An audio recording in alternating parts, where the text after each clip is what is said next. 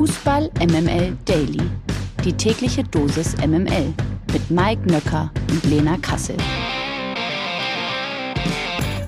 Guten Morgen, es ist Donnerstag, der 7. April. Ihr hört Fußball MML Daily und an alle Eintracht-Fans da draußen. Ich kann euer Kribbeln bis hierhin spüren. Ob Mike Nöcker auch schon so kribbelt wie wahrscheinlich alle Eintracht Frankfurt-Fans, das werden wir ihn jetzt selber fragen. Guten Morgen, Mike Nöcker. Guten Morgen, Lena Kassel. Guten Morgen alle. Ich würde den Eintracht Frankfurt-Fans gerne dieses fantastische Borussia Dortmund Europapokallied schenken. Ich weiß nicht, ob du das kennst. Erste Runde Krankenschein, dann die Oma tot. Überstunden nehmen wir zur Not.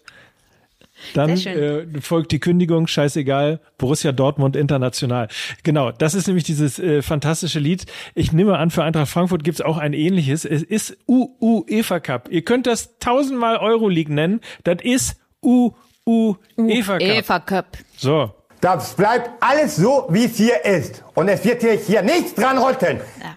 So, dann haben wir das jetzt auch schon äh, so früh geklärt. Natürlich ein Riesenspiel, was äh, heute Abend da auf uns alle wartet. Nicht nur für die Eintracht-Fans, sondern einfach für alle Fußballfans. Ähm, wer die Eintracht-Fans ein wenig kennt, und wir haben ja letzte Woche Basti Red hier schon gehört, der weiß, wie sehr sie brennen und dass sie eine heiße Liebesbeziehung mit dem UEFA Cup haben. Und ich freue mich sehr auf dieses Spiel als letzter deutscher Champions League Teilnehmer, aber Mike war ja dann gestern Abend noch der FC Bayern am Start, ne? Es ist erstmal Champions League.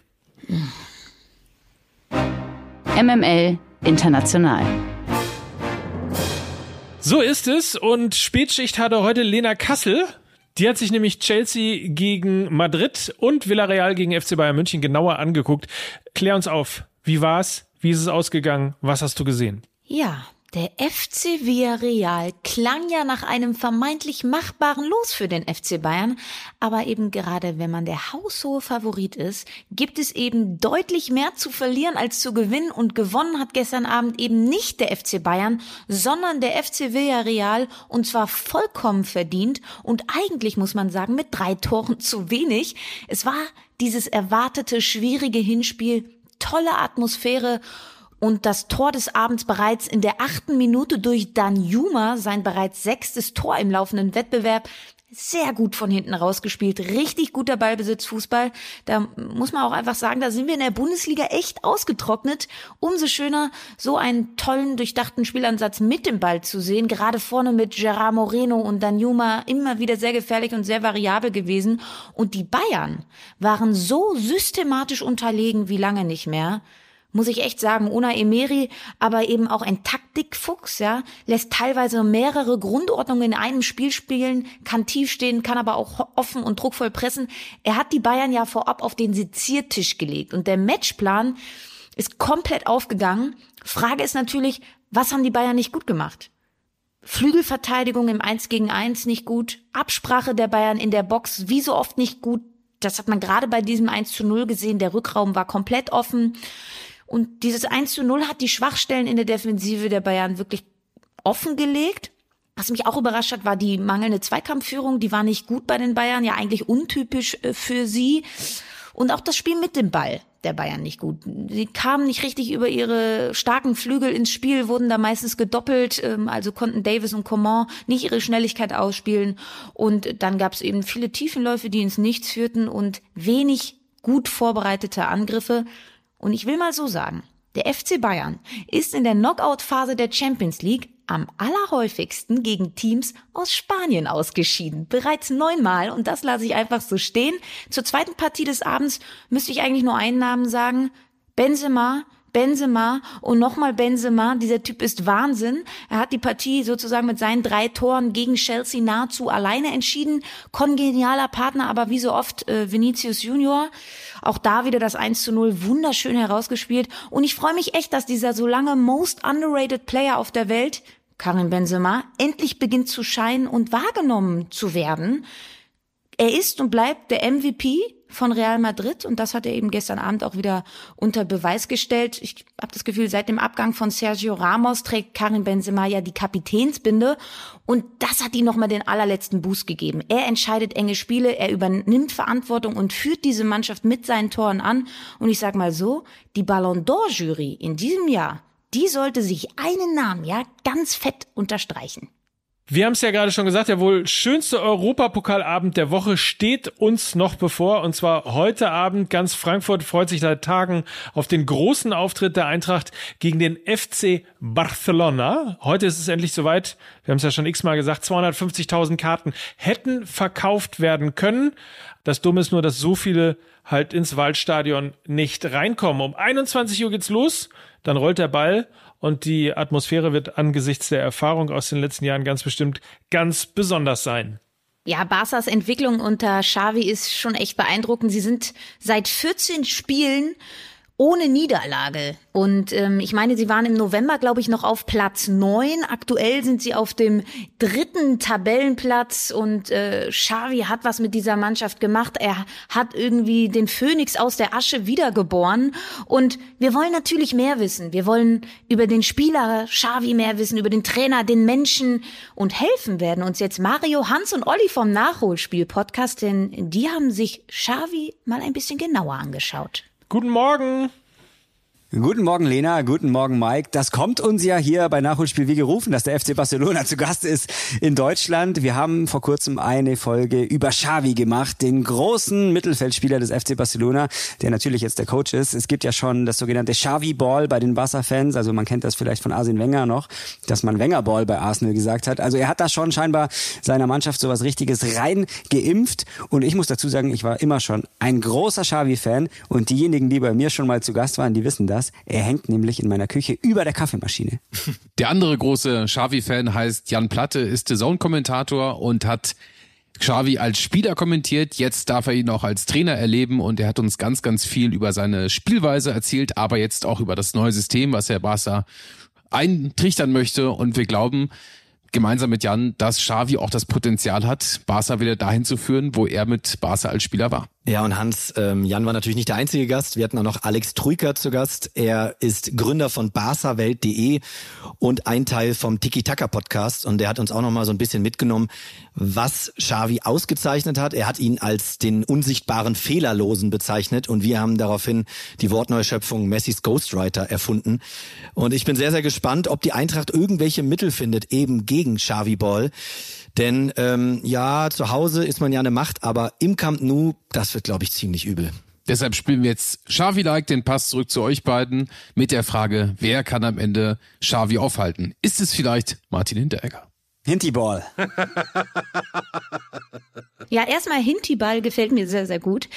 Ich glaube aber, man muss diesen Xavi-Ball nicht erst in der eigenen Verteidigung stoppen, sondern schon eine Reihe weiter vorne, nämlich im Mittelfeld. Ihr habt es angesprochen, Jungs, ähm, Xavi lässt in diesem 4-3-3-System spielen und das ist eben das Prunkstück bei Barca. Sergio Busquets als alleiniger Sechser, Pedri und Frenkie de Jong auf den Achterpositionen das ist schon verdammt stark und diese Spieler haben auch alle drei eine Sache gemeinsam. Sie sind nämlich mit diesem offensiven Ballbesitzfußball im 4-3-3 oder noch offensiverem 3-4-3 sozusagen groß geworden. Petri hat das bei den spanischen U-Mannschaften viel gespielt diese unfassbare Dominanz und Gier nach dem Ballbesitz, das hat ja eigentlich damals Jürgen Kreuf aus der Niederlande zu Barca gebracht. Seine Idee von Fußball hat Barca nachhaltig geprägt und Sergio Busquets ist seit 17 Jahren bei Barca. Also er fühlt sich mit diesem Spielansatz auch sehr, sehr wohl und Frankie de Jong wurde bei Ajax Amsterdam ausgebildet, die das 4-3-3-System sozusagen erfunden haben, will ich mal sagen. Auf jeden Fall sehr geprägt haben auch. Und De Jong ist eben mit seinen Qualitäten mit und gegen den Ball der ideale Spieler für dieses System. Deshalb glaube ich, wird es eher auf so Balleroberer im Mittelfeld ankommen bei der Eintracht. Ein Christian Jakic oder ein Sebastian Rode, wenn er fit ist, ein Gibril So. Sie müssen unangenehme Ballgewinne im Mittelfeld erzielen und dann eben schnell in diese Umschaltbewegung kommen, weil ich glaube, sie werden nicht sonderlich viel Ballbesitz haben gegen Barcelona. Das ist meine Prognose. Ich freue mich aber dennoch auf dieses Spiel. Das kann man nicht prognostizieren, Mike, weil ich, wir haben es ja schon besprochen. Die Eintracht hatte eine Liebesbeziehung zum Europapokal und gerade zu Hause ist da eben auch gegen ein scheinbar übermächtiges Barcelona alles möglich, oder? Auf jeden Fall. Ich glaube, am Ende wird es dazu kommen, kommt Eintracht Frankfurt in Überzahlsituationen. Haben sie die Möglichkeit, äh, Kostic und auch Knauf auch offensiv einzusetzen? Das ist ja gerne auch ihr Spiel, dass sie über die Außen kommen. Wenn sie das schaffen, haben sie Chancen. Wenn sie es nicht schaffen, bleibt es hoffentlich spannend und äh, geht unentschieden aus. Ja, vor allen Dingen, eigentlich habe ich, habe ich gerade noch mal drüber nachgedacht.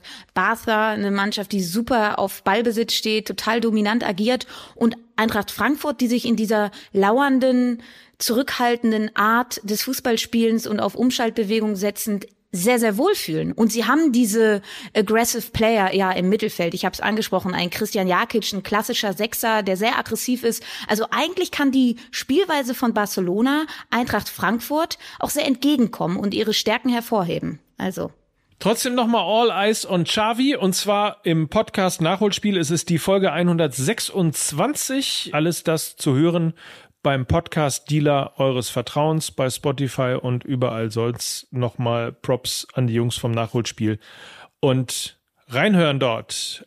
Übrigens wird ja auch äh, in Leipzig heute noch U, U, EFA Cup gespielt. Ja, das Team von Domenico Tedesco spielt nämlich auch heute Abend und zwar um 18.45 Uhr gegen Atalanta Bergamo. Die Italiener gewannen eben das Achtelfinale gegen Bayer Leverkusen und das Spiel gibt's für euch, glaube ich, auf RTL. Boah, ich meine ja. Ja, sucht euch was auf. Die, die Partie gibt's jedenfalls auch für euch. Ach übrigens, bevor wir es durch den ganzen Champions League und UEFA-Pokalwahnsinn vergessen, es gab am gestrigen Abend auch noch ein Bundesliga-Nachholspiel und das gewann der FC Augsburg zu Hause mit 2 zu 1 gegen den ersten FSV Mainz 05. Und man kann dieses Spiel vielleicht so zusammenfassen, ein starker Joker, nämlich Ruben Vargas und eine klare Fehlentscheidung und zwar beim 1 zu 0, denn das ist durch einen Elfmeter äh, entstanden und diesen Elfmeter hätte es gar nicht geben dürfen. Schiri Jöllenbeck hat dann auch, auch den Fehler eingestanden. Er hätte sehr gerne den VAR dort gehört. Der kam nicht. Und so gewann der FC Augsburg eben dieses hitzige Spiel und fuhr einen nächsten wichtigen Sieg im Kampf gegen den Abstieg ein. Verlierer des Tages. Oh Gott, das hast du bestimmt nie gemacht, Lena, oder? Natürlich. Ich habe sogar einen eigenen Panini-Sticker. Was willst du von mir? Den habe ich auch. Tatsächlich. Aber unabhängig davon, allerdings nicht als Fußballer, das auch nochmal am Rande, aber unabhängig davon, also ähm, das Geplänkel, die Panini-Sticker sind heute Verlierer des Tages, denn es gibt sie, glaube ich, quasi erstmal jetzt noch zur WM und dann nicht mehr.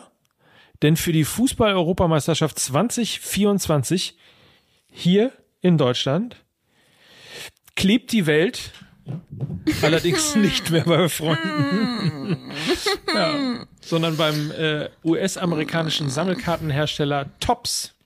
Das ist nämlich der neue Partner der Euro 2024 und auch der Euro 2028. Gestern ist er vorgestellt worden. Wie Und kann man sowas durchgehen lassen? Ja. Wie kann man das machen, Mann? Ich weiß das ist unfassbar. Das ist so vergleichbar wie wenn man irgendwie in der Lieblingsserie so einen richtig, richtig tollen Charakter hat. Den mag man total gerne. Das ist die Lieblingsfigur. Und dann kommt so eine neue, bescheuerte Schauspielerbesetzung, weil die alte A keinen Bock mehr hat oder B stirbt. Sowas kann man doch einfach nicht machen, ey.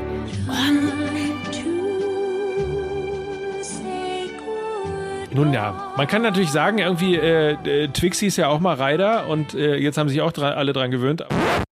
Gut, das ist vielleicht ein schlechtes Beispiel an dieser Stelle. Ich wollte ich wollte, ich wollte den Schmerz irgendwie ein bisschen kleiner halten, aber irgendwie geht's auch nicht so ganz genau und so ganz richtig. So, die haben natürlich gleich richtig rausgeholt, ne? Die äh, Kollegen von, von Tops, also nicht mehr Panini-Album, sondern Tops-Album sammeln, heißt es zukünftig. Und äh, Sammelt damit man das auch dann auch bekannt Tops wird. eigentlich? Sammelt Was? man dann Tops oder also sammelt man dann Tops? Das ist die Frage. Meinst du das Kleidungsstück oder, oder Yay, das war der Mic Drop des Tages. schon wieder? Nee, nee, nee, nee. Nee, nee, bitte nicht. Nicht schon wieder. Es könnte auch unter einer Kategorie irgendwas mit Boomer lauten, denn das kann wirklich nur ein Boomer sagen, sowas. absolut. Aber Boomer, José Mourinho ist das Gesicht zu Tops. Die Trainerlegende ist äh, mit im Boot und derjenige, der eben gestern rausgeholt worden ist, um Tops bekannt zu machen. Der Coach äh, von AS Rom gibt sich im Werbevideo als Coach aller EM-Teilnehmer. Wir hören mal rein, kleiner Ausschnitt hier. Just like I said, official manager of all teams for UEFA Euro 2024. Top sticker album. Selected by me, Jose Mourinho. Der Knaller des Tages. Die FIFA pocht angeblich darauf, dass bei der bevorstehenden Weltmeisterschaft in Katar die effektive Spielzeit einer Partie ich traue es mich gar nicht auszusprechen, soll ausgedehnt werden. Das berichtet der Corriere dello Sport. International sorgte die Meldung natürlich für ordentlich Wirbel. Die AS titelte etwa unter Berufung auf den Bericht, dass bei der Weltmeisterschaft die Spiele 100 Minuten dauern werden. Verkürzt dargestellt machte in der Folge das Gerücht die Runde, dass FIFA-Präsident Gianni Infantino die Spielzeit von 90 auf 100 Minuten ausdehnen will. Na, Mike, wie findest denn das? Lass mich raten, es gibt auch zwei Halbzeiten, damit darin auch mehr Werbung verkauft werden kann. Und eine Halbzeitshow mit Shakira, natürlich. So, sehr gut. Ich freue mich jetzt schon. Naja, also es gibt ja zwei Dinge. Also über die 90 Minuten ist ja sehr, sehr oft schon diskutiert worden, insbesondere wenn es dann hinten daraus ging, eben die ganzen Auswechslungen und äh, das Verzögern des Spiels und, und so weiter und so fort. Ähm, und viele haben ja auch ausgerechnet, äh, insbesondere ein paar TV-Sender, dass eigentlich von den 90 Minuten tatsächlich überhaupt nur 50 Minuten Fußball gespielt wird. Das ist eine Untersuchung der CIES Football Observatory und äh, dementsprechend ist es halt effektiv, sind nur 60,2 Prozent Spielzeit. Aber ob einem dann geholfen wird, wenn das auf 100 Minuten geht oder so, weiß ich auch nicht. Es gab ja mal die Idee, äh, dass bis zur 80. Minute normal gespielt wird und dann die letzten 10 Minuten wird tatsächlich gestoppt. Also Ball aus, äh, wird die Uhr angehalten und so weiter. I don't know.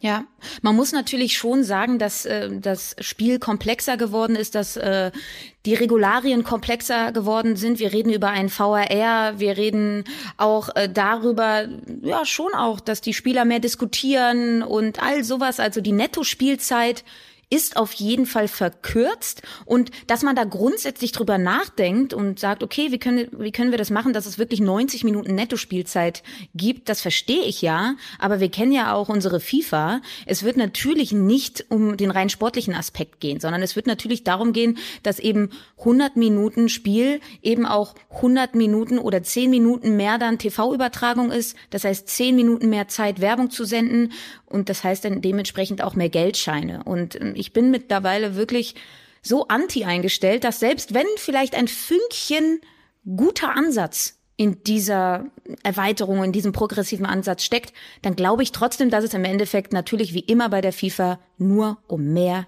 Geld geht. Man muss natürlich dazu sagen, es ist eine Geschichte. Der Corriere dello Sport berichtet das Ganze. Äh, ist es also von der FIFA noch nicht bestätigt worden. Aber wenn dem so sein sollte, dann stellen wir wie oft und wie eigentlich immer im Fußball fest, es gibt sehr viele gute Ideen, den Fußball zu verbessern. Sie kommen nur nicht von Gianni Infantino. Amen, sage ich dazu. Wir wünschen euch einen fantastischen Fußballabend. Es wird große Spiele geben. Das größte sicherlich in Frankfurt. Dabei allen ganz viel Spaß. Das war's von uns, Mike. Das hat Spaß gemacht und wir hören uns dann morgen wieder. Das waren so ist es. Lena Kassel und und Mike Nöcker für Fußball MML. Tschüss. Tschüss. Dieser Podcast wird produziert von Podstars bei OMR.